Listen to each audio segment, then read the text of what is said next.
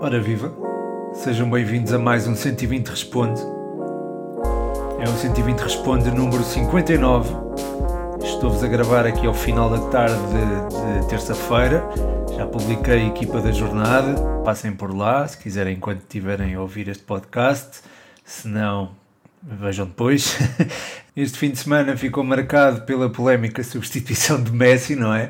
Uh, ou pelo menos pela forma como ele não a aceitou, ou pelo menos fez má cara em relação à, à mesma, uh, e fica marcado também pela goleada do Futebol Clube de Porto sobre o Moreirense, já que falo da equipa da jornada, uh, a equipa da jornada do 120 tem muita, muita, muitos jogadores do Futebol Clube do Porto, a equipa da jornada está no, um, ehm, no Instagram, passem por lá e deem as vossas opiniões, não me importa nada que discordem, até, até gosto Aliás, tinha já aqui um comentário que não concorda comigo. já agora aproveito para responder também. Até porque tinha esta ideia de colocar o Palhinha eh, a central em vez do Coates no 11 da jornada. Mas pronto. Uh, bem, vamos, ao, vamos às perguntas, que é isso que interessa. Hoje, uh, para este episódio, houve várias perguntas. Uh, eu estou a pensar, estou a considerar fazer mais um episódio com uma só pergunta e na qual eu exploro essa mesma pergunta, vou, sou mais detalhado em relação a essa pergunta. Deixam-me várias perguntas, eu escolho uma e essa é abordada de forma mais prolongada. Uh, claro que o episódio seria, esse episódio, esse 120 Responde Extra, seria um bocadinho mais curto do que este, mas acho que era uma, uma maneira gira de também termos um tema, um tema específico para, para ser abordado de forma mais, mais expansiva e não uh, nestes um ou dois minutos que, pronto, que demora a responder a cada uma das, das questões que costumam deixar. Às vezes nem isso, porque há, às vezes há semanas em que há muitas perguntas e mesmo compilando várias perguntas numa resposta, a coisa acaba por se prolongar. Portanto, fica aqui a ideia, depois deem-me o vosso feedback em relação à mesma. Ah, e ainda antes de avançar, só mais uma coisinha, desculpem. A Festival Pods está aí. Inscrevi o Futebol 120 pela primeira vez no Festival Pods. Uh, em pods.pt, creio eu, onde podem votar e escolher o vosso, exato, pods.pt, e onde podem votar no vosso podcast favorito, seja ele qual for. Pode ser este, pode não ser, também não, vocês é que decidem. Uh, se votarem no Futebol 120, claro que fico contente. E se vier a receber o prémio do público ou a ser nomeado, já será bastante positivo. Mas, uh, claro, votem no vosso favorito se o Futebol 120 não é o vosso favorito. Por isso, não, não, não votem no Futebol 120, mas fiquem atentos ao Festival Pods, que é muito importante para a comunidade podcast também. Portanto, pronto, fica aqui a referência ao Festival Pods. Agora sim, podemos avançar para as perguntas desta semana, se foram várias, como disse. Começo pelas dos patronos, não é como habitual. Uh, já agora, se quiserem tornar patronos é em patreon.com barra futebol 120. Um, começo pela pergunta aqui do Spanenka, o João Maria Blanco e o Rodrigo Canhoto. O João Maria Blanco pergunta qual o clube, para além da Briosa, com quem simpatizas na zona de Coimbra. A resposta aqui é fácil, porque não tenho propriamente nenhuma rivalidade com, com nenhum clube aqui de Coimbra. Opa, o Oliveira do Hospital quando eu jogava na académica, o Oliveira do Hospital acabou por uh, ficar-me atravessado na garganta porque uh, quando jogava na académica disputei a final uh, distrital com eles e acabámos por perder, mas de resto tudo bem porque no ano anterior acabei por me sagrar campeão com a camisola da académica, portanto tudo bem, não, não houve problema de maior. Mas, mas sim, o Oliveira do Hospital ficou assim um bocadinho atravessado, mas já, isso já passou, já foi há muito tempo. Portanto, não, há, não tenho nenhuma rivalidade e, portanto, diria que nutro simpatia por todos os clubes da, do distrito de Coimbra. Mas claro, a minha paixão é a académica. a académica está, está em primeiro. Uh, a seguir, o Rodrigo Canhoto pergunta se Darwin é flop. Para mim, JJ não está a conseguir tirar o melhor rendimento do jogador. Pois esta pergunta foi colocada pelo Rodrigo antes do jogo, frente ao Boa Vista. O Darwin já marcou 4 golos nos últimos dois jogos, é um jogador que tem demonstrado um pouquinho mais o seu potencial, eh, transformou-o em gol, digamos assim. É certo que ainda precisa de melhorar a definição, teve muitos passos errados, por exemplo, frente ao Boa Vista, eh, houve várias oportunidades de que dispôs e as quais acabou por falhar também frente ao Boa Vista e, e acho que frente ao Santa Clara também, podia ter feito o hat-trick neste último jogo, uh, portanto há, ainda há aspectos a melhorar no jogo do Darwin, mas é acho que aquilo que ele oferece em termos coletivos já é, já é bastante positivo e acho que a equipa beneficia bastante com ele a vir desde a esquerda para o meio ou, ou vindo desde uma das alas para o meio um, arrastando marcações e permitindo que o Yaramchuk seja a referência ofensiva, ou vice-versa. Aconteceu, por exemplo, no gol do Darwin, em que Yaramchuk foi à linha, uh, trouxe com ele um dos centrais e a equipa acabou por. e, o Darwin acabou por marcar, acabou por ter mais espaço dentro da área e acabou por marcar. Portanto, acho que esta dinâmica pode funcionar bem com o Rafa numa das alas, o Darwin na outra e o Yaramchuk no meio, havendo aqui sempre mobilidade entre os três a partir daí, acho que Jorge Jesus pode tirar o melhor partido do, do Darwin. Eh, é certo que ainda não estamos a ver o melhor do Darwin, não é? Isto é um produto inacabado, por assim dizer, mas é alguém que eu, enfim, acredito que no futuro vai demonstrar todo o seu potencial e acredito que venha a marcar muitos mais golos do que aqueles que fez eh, nos, últimos, nos últimos jogos. E atenção, eu disse 4 golos nos últimos dois jogos, isto é falar da Liga Portuguesa, claro. Ah, ah, e antes que passe para a próxima pergunta, um forte abraço para o João e desculpa lá, João, não poder ter estado contigo este fim de semana, mas foi mesmo muito, muito ocupado. Uh, e um grande abraço também para o Rodrigo. A seguir, uh, review da Jornada Europeia das Equipas Portuguesas. Uh, Pede-me aqui o podcast universitário. Grande abraço, Rafa. Espero que estejas a desfrutar uh, aí das férias naquela, naquela localidade que tu já me disseste que é, mas que não sei se queres que eu divulgue, portanto não vou, não vou dizer, mas espero que estejas a desfrutar das férias que mereces. Quanto à jornada europeia das equipas portuguesas, eu acho que podemos dar-nos por satisfeitos pelo facto de o Futebol Clube do Porto ter travado o Atlético Madrid. Acho que aquele empate a zero foi valioso para as cores portuguesas, porque foi um empate que de certa forma não enfim, não é que não fosse esperado porque havia sempre uma janela de oportunidade, mas era mais provável que o Atlético vencesse olhando com toda a frieza. Uh, e portanto acho que esse empate foi positivo. Agora, de resto, a derrota do, do Sporting acaba por ser pesada, não é? E, e é, é pena que assim tenha sido. Uh, acho que não vale muito a pena falar sobre o assunto. Eu também já me debrucei sobre ele no TikTok, portanto, se quiserem, passem por lá e tem lá. Uh, falo sobre, por exemplo, a forma como a equipa acabou por consentir os gols e a forma como a dinâmica Aler António acabou por desequilibrar o Sporting. Também falei do, pronto, também falei do Porto e do, Sport, do, do Benfica, desculpem. Uh, o Benfica que empatou em Kiev, teve aquele susto final que fez, enfim, fez saber melhor o empate, mas eu acho que dado aquilo que se passou ao longo dos 90 minutos, o Benfica merecia sair vencedor. Uh, portanto, acho que muito resumidamente será isso. Depois a vitória do Braga, a derrota do Braga, infelizmente a derrota do Braga uh, em Belgrado. Enfim, eu acho que este Braga mostrou ter mais futebol para a Estrela Vermelha, mas uh, a forma como a equipa acabou por consentir os golos acaba por demonstrar que há lacunas defensivas por corrigir. foram, foram ali uns erros que acabaram por custar caro é certo que não foi uma derrota pesada e que perder frente ao Estrela Vermelha em Belgrado não é propriamente um péssimo resultado para o Sporting Braga, mas claro que era, era sempre bom, ainda por cima depois daquela reação após o gol do Estrela Vermelha, que o Braga acabou por empatar, era sempre bom termos um Braga a trazer pontos de, de Belgrado e era sempre bom, seria sempre bom termos mais pontos ali no ranking da UEFA. A seguir o André Rodrigues, grande abraço André, uh, pergunta quais as razões para o péssimo começo da Juventus, uh, o André é um patrono e eu agradeço imenso o apoio. Uh, um forte abraço para ti, André. Uh, uma pergunta que vai de encontrar do João Mascote, que, uh, pede aqui para comentar o momento da Juve. pergunta se tudo isto é causa da saída do rei Ronaldo. Palavras dele, malta. malta que leva a rivalidade Messi-Ronaldo muito a sério. Não fui eu que mencionei estas palavras.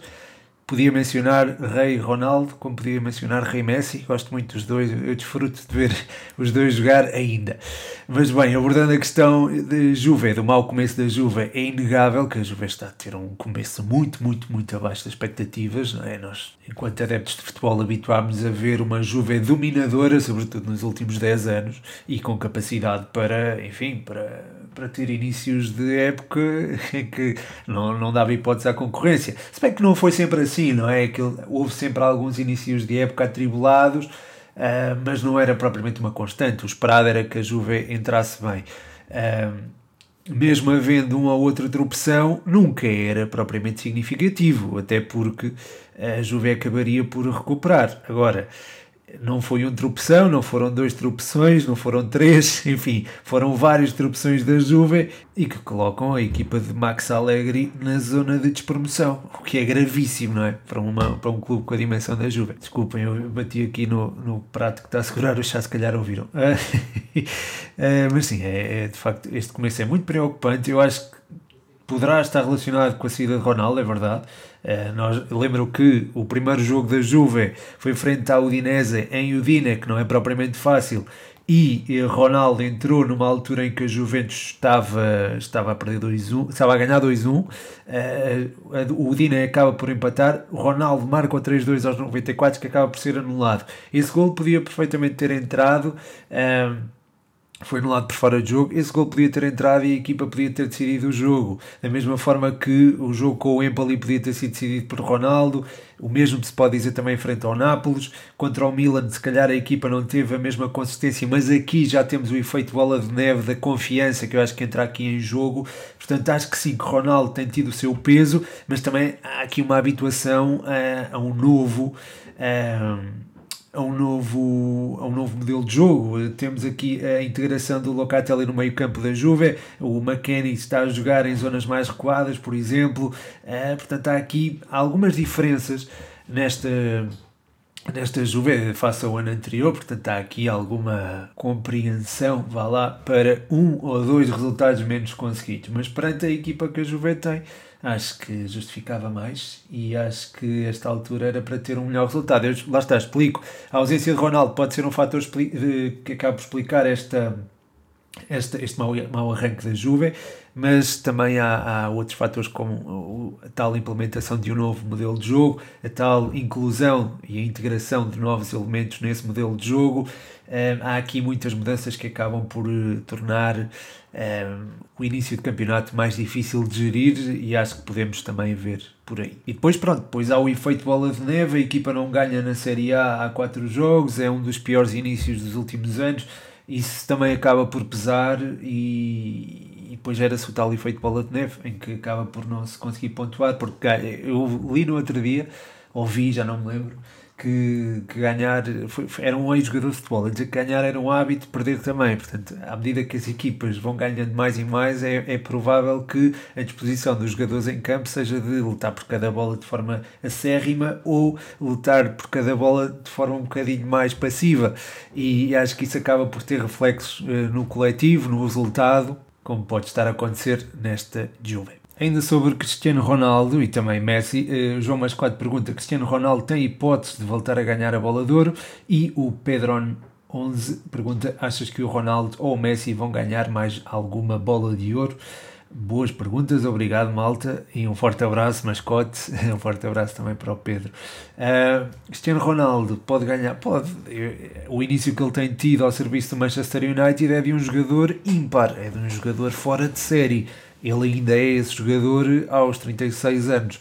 Portanto, sendo esse jogador e uh, assumindo um papel de destaque neste Manchester United, assumindo também um papel de destaque na seleção portuguesa, acho que há a possibilidade, até porque a seleção portuguesa é uma seleção que é sempre candidata a títulos, uh, e se este Manchester United ganhar títulos também, eu acho que Cristiano Ronaldo pode perfeitamente ambicionar ao título de, de melhor jogador do mundo. Quanto a Messi, fala-se que ele possa mesmo vencer a bola de este ano pela vitória da Argentina na Copa América.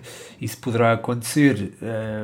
se não acontecer, o que é também possível e provável, até porque o Chelsea venceu a Champions Itália venceu o europeu, isto faz com que Jorginho possa ser um candidato natural, eh, tal como há outros jogadores que, enfim, que acabaram por ser campeões nos respectivos países, eh, como o Messi não foi, e pronto, isso acaba também por poder proporcionar uh, uma luta interessante para esta edição da Bola de Ouro, mas também se fala do nome de Messi, como se fala sempre, não é, para estes prémios, e do Ronaldo também, mas de Messi em particular pela vitória uh, com a Argentina na Copa América. Portanto, eh, enfim, até pode acontecer este ano. Se não acontecer, uh, acho que Messi terá de esperar por uma grande conquista do PSG, a tal Liga dos Campeões que eles já andam a procurar há muito tempo e que podem perfeitamente alcançar este ano.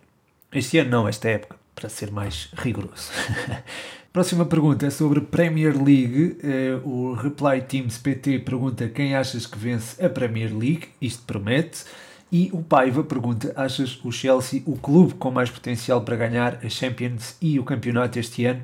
Muito obrigado, tanto ao Reply como ao Paiva. Forte abraço para vocês. Uh, quem acho que vai vencer a Premier League? Eu acho que ainda é muito cedo para fazer essas previsões. A forma como o United ganhou em uh, frente ao West Ham no Olímpico de Londres acaba por ser um bocado.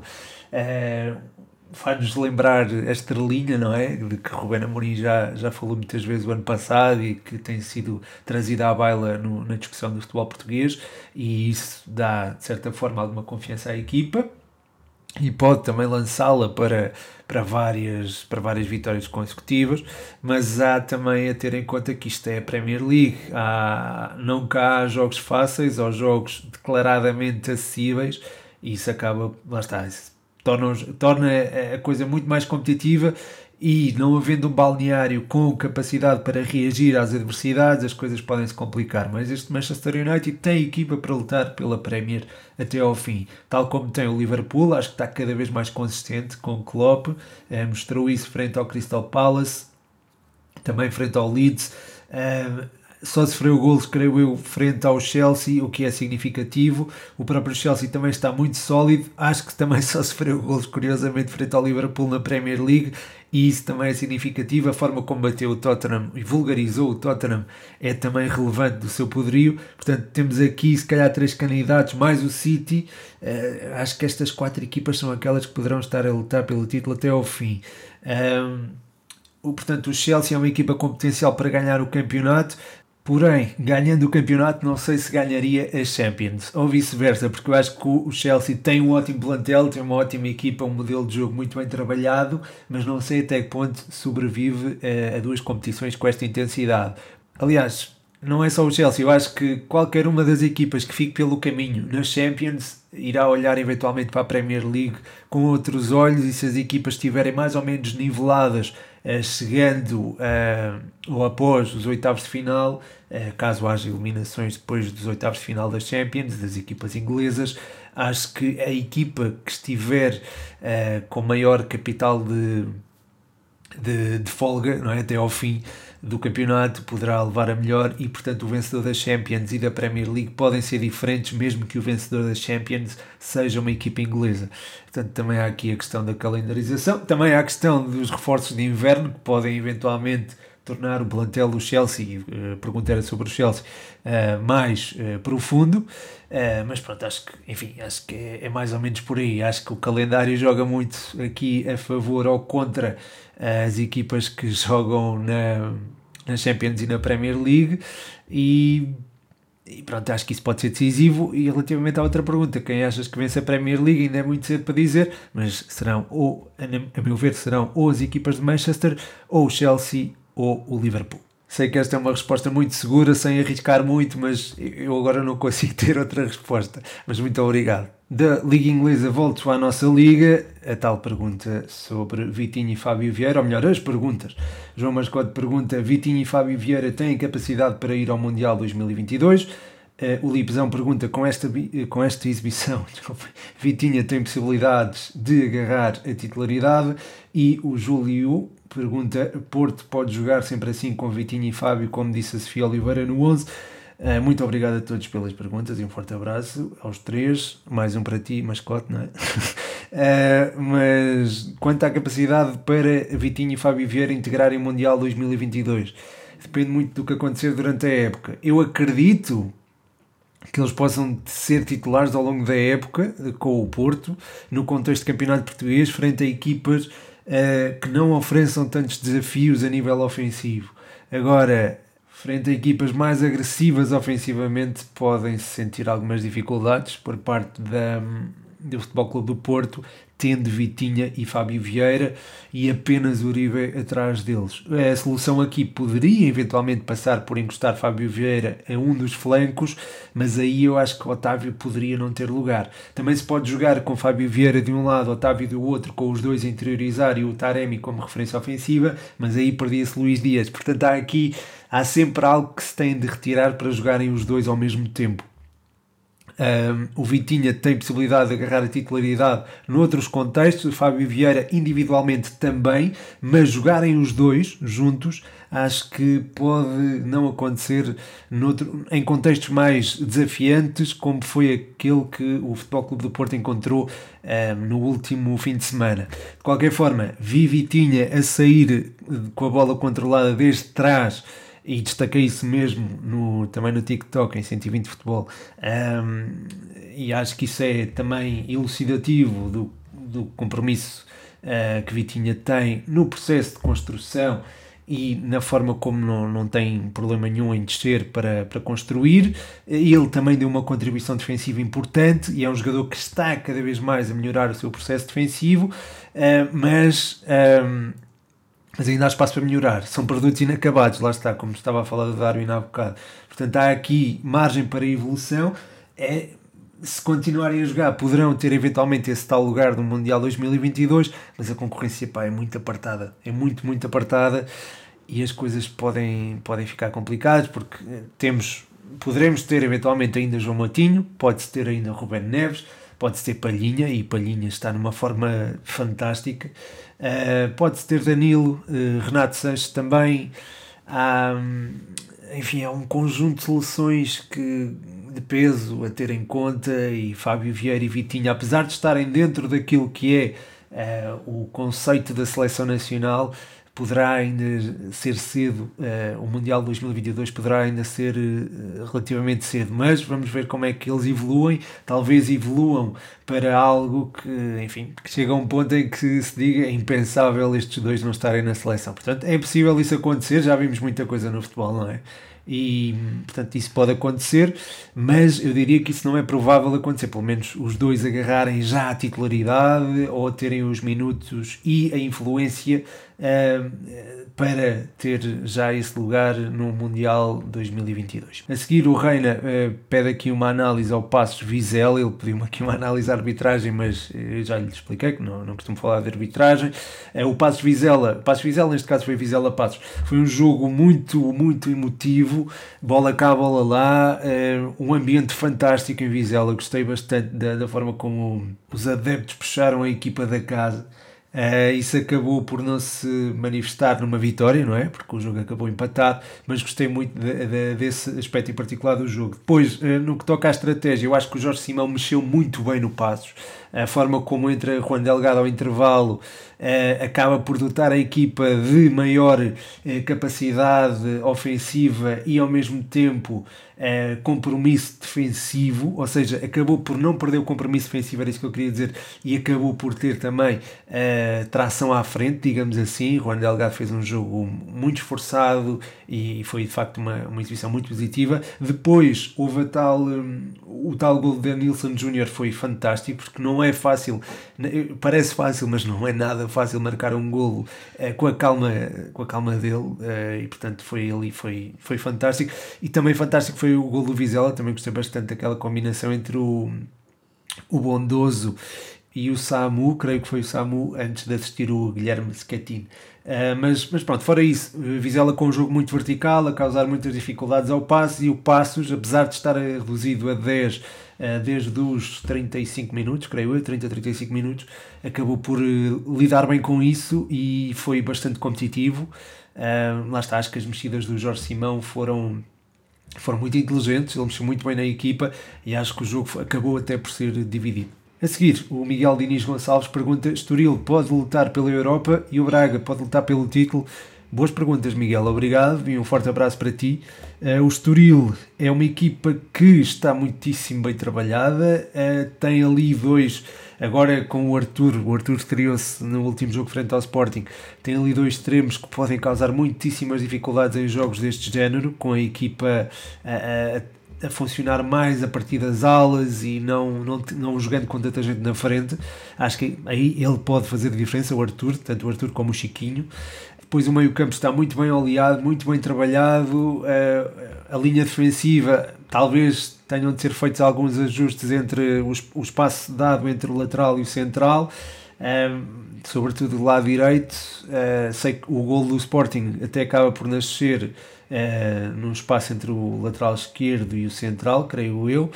Mas acho que é do lado oposto que se tem de trabalhar melhor esse espaço e trabalhando-se melhor esse espaço, mantendo-se a cadência vitoriosa, não se acusando tanto um resultado menos positivo como, a, como foi este frente ao Sporting, quer dizer, não é bem um resultado pouco positivo, é um resultado que acaba por ser normal, não é? Uh, o Sporting é, era campeão em título, portanto foi perfeitamente normal. Uh, o resultado normal seria mesmo vencer na Amoreira e acabou por vencer. Uh, não teve propriamente facilidades e acho que isso também demonstra a, a, competência desta equipa e a forma como o Bruno Pinheiro a tem trabalhado e mantendo esta cadência, acho que sim, que pode lutar por um lugar europeu, mas ainda é cedo também para dizer isto. Quanto ao Braga lutar pelo título, eu vi o Braga com muitas dificuldades ontem frente ao Tondela, tenho notado algumas lacunas defensivas nesta equipa, o próprio Carlos Carvalhal já veio pedir calma, já veio pedir uma gestão de expectativas, portanto é perfeitamente perfeitamente normal que o Braga possa não ter uma época tão fulgurante como nos, nos últimos anos. Diria até que entre os dois, entre Estoril na Europa e Braga a lutar pelo título, acho que é mais provável até o Estoril eh, na Europa. Mas lá está, ainda é muito cedo para, para falar sobre isso. A seguir, tenho aqui perguntas sobre a académica. As coisas não têm corrido muito bem à nossa briosa. Mas o Israel, quem sabe, pergunta: achas que a Briosa vai recuperar a tempo? E o João Mascote pergunta: análise ao momento da Briosa, Costinha merece a titularidade? Qual o treinador ideal para substituir Rui Borges? Obrigado pelas perguntas. Eu gosto de falar da Briosa, mesmo que no mau momento. Um, se vai recuperar a tempo, eu acho que sim, que tem margem para recuperar mas recuperar e tornar-se um candidato à subida acho que é muito complicado. Eu sei que o ano passado falei no facto de se poder tratar do ano zero da académica e no, no ano seguinte, que seria este ano, a académica poder atacar a subida, mas isso parece-me cada vez mais difícil porque o plantel não é propriamente. Eu ontem estava a falar com um amigo meu sobre isso. O plantel não é propriamente superior ao do ano passado. Não acho que seja muito inferior, ou, ou pelo menos inferior ao do ano passado, mas não é superior, isso não é de certeza. E não sendo superior e havendo candidatos à subida com, com uma qualidade imensa, como, a, como existe o Rio Ave, o Feirense, que acabou por vencer 4-0 o Rio Ave em Vila do Conde, havendo equipas como o próprio Feirense que investiu, que desceu, mas é uma equipa que, que é de primeira, um, o próprio Nacional também Havendo equipas deste calibre, é muito complicado a académica meter-se entre os lugares de subida, independentemente do mau início de época, que, enfim, não tem sido mau, tem sido péssimo, porque a académica está neste momento na zona de despromoção da segunda liga. Posto isto, acho que a sequência de resultados que se tem manifestado não corresponde ao valor da equipa. Esse valor da equipa vai se demonstrar eventualmente com resultados após uh, a saída de Rui Borges, que já foi confirmada. Ainda não sei quem virá, já estive aqui a falar com o mascote sobre um eventual substituto. Gostava de ver Domingos Paciência de volta à académica porque sempre lhe reconheci competência como treinador.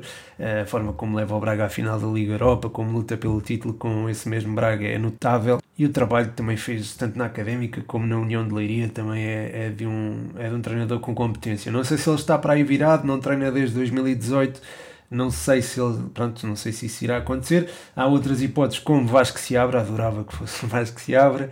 Há também a possibilidade de Sérgio Vieira assumir e acho que Sérgio Vieira também seria uma ótima opção. Estas seriam, acho eu, as melhores opções. Claro que também há Miguel Cardoso e o Mário Silva, que acho que também acho, sim, seriam boas opções. Uh, mas de resto, pronto, de resto o João, já tinha falado até com o João Mascote sobre isto, ele falou-me também do, do, João Carlos Pereira, que está livre e, eu, eu, percebo, uh, e seria, seria uma, quando esteve cá fez um bom trabalho, portanto seria um bom, seria bom. Uh, o próprio João Alves também, mas não sei até que ponto é que ele estará já pronto, uh, ainda com disposição, aliás, para treinar uh, uma equipa de futebol neste momento da vida dele. relativamente ao Costinha, se merece a titularidade. Um, Sim, eu acho que ele tem justificado, ele, ele fez grandes jogos frente ao Estrela, entrou muito bem, marcou o gol, não é? Um, um bom gol. É, é, certo que se calhar a intenção dele era cruzar, mas independentemente disso acaba por ter mérito porque a bola foi muito puxada, um, foi puxada a fugir de guarda-redes e à procura de, um, de, uma solução na área que não apareceu e ainda bem, porque se calhar a bola tem ido para fora com a nossa sorte. Um, e, e acho que tem ganho, sim, acho que tem justificado a titularidade, acho que daquilo que vi dos outros extremos que jogaram, eu não quero mencionar nomes para não falar mal, mas acho que o Costinha neste momento já conseguiu fazer melhor do que os seus concorrentes diretos. Portanto, a partir daí, acho que merece prolongar a, a titularidade. Eventualmente, pronto, pode, pode voltar ao banco, uh, porque eu acho que este tipo de jogadores, os jogadores mais novos, a não ser raras exceções, acabam por mostrar muito e tornar-se imprevisíveis, mas eh, com o decorrer das jornadas, com o conhecimento das outras equipas, eh, o conhecimento das outras equipas acerca desses mesmos jogadores, isso acaba por, esse efeito, entre aspas, surpresa, acaba por ser anulado e os jogadores acabam por não conseguir sobressair tanto. Isso pode acontecer com o Costinha, eh, que tem sido de facto um dos, um dos mais agitadores da, da académica. E perante isto, acho que sim, acho que o Costinha pode ser titular durante um, um, certo período, mas depois eventualmente eh, podem vir outros jogadores para o seu lugar, uh, eventualmente entrar ali numa o Rui, o Rui Borges não, o próximo treinador da Académica entrar ali numa lógica de rotação com o Costinha incluído. A seguir, o Bruno Gabado pergunta-me qual a equipa com o melhor processo defensivo da Liga e se sou mais adepto de uma linha defensiva de 4 ou de 5. Muito obrigado, Bruno. É uma pergunta interessante aqui para o, já no final aqui do episódio, mas é uma ótima pergunta. Relativamente à linha de 4 ou de 5, se calhar começo por aí. Eh, eu gosto de uma linha de 4 quando ela se pode transformar numa, numa linha de 5, porque o central pode recuar por, para o meio dos centrais e projetar depois os laterais. Aí se calhar estamos a falar de uma linha com três centrais e não propriamente uma linha defensiva com cinco defesas, não é? Mas estando presentes três centrais, às vezes os laterais estão muito subidos. Vemos o caso do Benfica, vemos o caso do Sporting também. O Porro e o Vinagre, o Diogo Gonçalves, ou quem jogar na direita, e o Grimaldo, estão sempre, sempre, sempre muito projetados na frente e uh, os três centrais acabam por formar a linha defensiva. Uh, há, é certo que eles recuam, o Grimaldo e o, e o lateral direito do Benfica acabam por recuar com frequência, o mesmo acontece com o Porro ou os Gaio e com o Rubén Vinagre, mas eles estão muito mais focados em tarefas ofensivas, sobretudo no contexto de futebol português, do que propriamente com tarefas defensivas. Portanto, a linha de 5 acaba por ser uma linha de 3 na prática, não é? Mas entendo o que estás a perguntar e eu se calhar prefiro ter uh, uma linha mais dinâmica, um, um, conjunto mais dinâmico de jogadores em que eventualmente o, o, o médio defensivo recua por entre os centrais e inicia a construção com maior qualidade eventualmente um jogo mais apoiado em que eh, toda a equipa está envolvida no mesmo. É certo que, por exemplo, o médio acaba por não estar ou não ter tantas tarefas ofensivas. Vemos hoje o Weigl a ter muita preponderância ofensiva, o Palhinha também, o Mateus Nunes igualmente vemos, vemos isso acontecer tanto no Benfica como no Sporting e isso é também devido à linha de três centrais, portanto há aqui também uma vantagem usar essa tal linha de três centrais, mas o recuo do, do médio defensivo para entre os centrais, eu acho que isso acaba por dar uma maior segurança na circulação de bola e acho que eventualmente pode ser uma, uma boa solução. Se a linha de 5 se transformar numa linha de 3 e eventualmente teres um central, isto já acontecia, por exemplo, com o Sheffield United um, há dois anos e também com a Atalanta, teres um central que se projete em, um, em, transição, em transição ofensiva, isso aí também acaba por tornar as coisas muito interessantes. Portanto, se eu tiver uma linha de 5 em que um dos três centrais se projeta ofensivamente, isso também seria algo que eu gostaria de, de ver. É, portanto, sou mais adepto disso. Um, aliás, isso até acaba por acontecer um bocadinho no Braga, com o Sequeira a fugir também, muitas vezes pelo flanco, projetando também mais o Galeno e, e deixando-o estar em tarefas mais ofensivas. Portanto, há aqui, depende muito da dinâmica.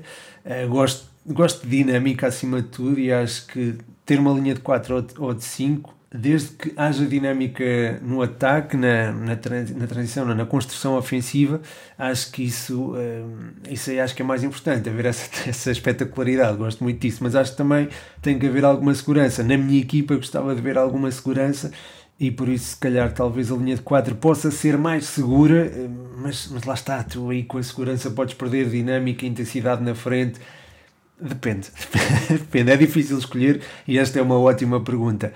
Um, a equipa com o melhor processo defensivo da liga, neste momento eu acho que é o Benfica, porque uh, é muito difícil entrar-se no meio-campo do, dos encarnados. Tu tens logo uma pressão sufocante e hoje até destaquei o João Mário no TikTok via-se o João Mário a pressionar quase sobre a linha de fundo do Boa Vista, e estamos a falar de João Mário, que é um elemento do, do meio-campo do Benfica, não é um jogador que esteja propriamente projetado na frente, não é um elemento dos três da frente, embora possa fazer as tais permutas que eu estava a falar, mas é muito raro, é, ou não é muito raro, mas acontece poucas vezes o adversário estar no meio-campo do Benfica, e isso acontece graças a uma pressão alta e eficaz e intensa e que acaba por eh, se focar, entre aspas, o adversário no seu próprio meio-campo e permite. Acabaram de tocar a campainha, não sei se ouviram, mas a forma como o Benfica defende começa logo na frente eu acho que esse é um dos pilares de uma boa defesa, é teres ali uh, os teus atacantes ou os homens da frente a pressionar muito alto, trazendo também a equipa consigo nessa mesma pressão o que obriga o adversário quase a devolver a bola ou a recorrer a jogo direto e permitindo também um, ehm, recuperações rápidas da, da posse de bola. Portanto, sim, diria, diria Benfica. Mas ótima pergunta, eu adorava, lá está, eu falei no início do episódio de termos um episódio ou um episódio por semana com só uma pergunta. Se calhar esta do Bruno era ótima para pegar e para desenvolvê-la, não é? Acho que, era, acho que era muito interessante. Muito obrigado, Bruno. Um abraço para ti. A seguir, são perguntas mais fora da caixa, mais para descontrair no, no final do episódio. O André Vigário pergunta qual o teu gol, o estilo de gol favorito, bicicleta, peixinho, moinho, vôlei, etc. Abraço, um abraço para ti também, André. Eu acho que o meu gol favorito é aquele que entra, aquele que entra na baliza dos adversários da Seleção Nacional ou da Académica. Acho que esse é Já estou a brincar. Não, aquele que eu acho que tem o melhor efeito talvez seja o, o, mergulho de peixe. Uh, acho que esse é muito interessante. Lembro-me do João Pinto marcar um no Euro 2000 que me ficou marcado na memória e se calhar, talvez por isso, tenho, valorizo mais esse tipo de gol. Se bem que também tenho muito presente na memória aquele golaço do Cristiano Ronaldo contra a Juventus, Real Madrid-Juventus, em que ele marca de bicicleta. Esse gol também foi, foi absurdo, foi, foi fantástico e acho que esse também seria, estaria entre os meus, meus gols favoritos, o de bicicleta e o peixinho, mas lá está, desde que entrem, é o que interessa. A seguir, o Eduardo Andrade, esta pergunta é mesmo fora da caixa, ele pergunta se eu prefiro praia ou piscina, e se primeiro é o leite ou os cereais ou só o chazinho. Forte abraço, Eduardo. Uh, praia ou piscina? Praia, claramente. Uh, primeiro leite aos cereais? Só cereais. Eu como só cereais, porque não bebo leite há algum tempo. Por nenhuma razão especial, nunca gostei de leite, só isso. É, é só essa a questão. Quanto ao chazinho, chazinho é sempre. Chazinho calha bem com tudo. Um, portanto, e isto tenho aqui o chazinho habitual aqui ao meu lado, um, como não podia deixar de ser e tenho este chazinho, também graças aos patronos que uh, apoiam este projeto em patreon.com.br futebol 120, permitem-me ter aqui chá de gengibre e limão sempre aqui e pronto, e tenho que agradecer-lhes. Uh, já agora, chamar mais malta para o Patreon, patreon.com.br futebol 120. Se não puderem apoiar, não há problema nenhum. Likes, comentários, o feedback que vocês dão, o, o facto de ouvirem o podcast, o facto de deixarem perguntas já é muito bom para o projeto e agradeço imenso. E pronto, creio que é isto. Espero que tenham gostado. Já sabem, lá está o feedback, é sempre positivo. O meu nome é Pedro Machado e este foi mais um 120 Responde.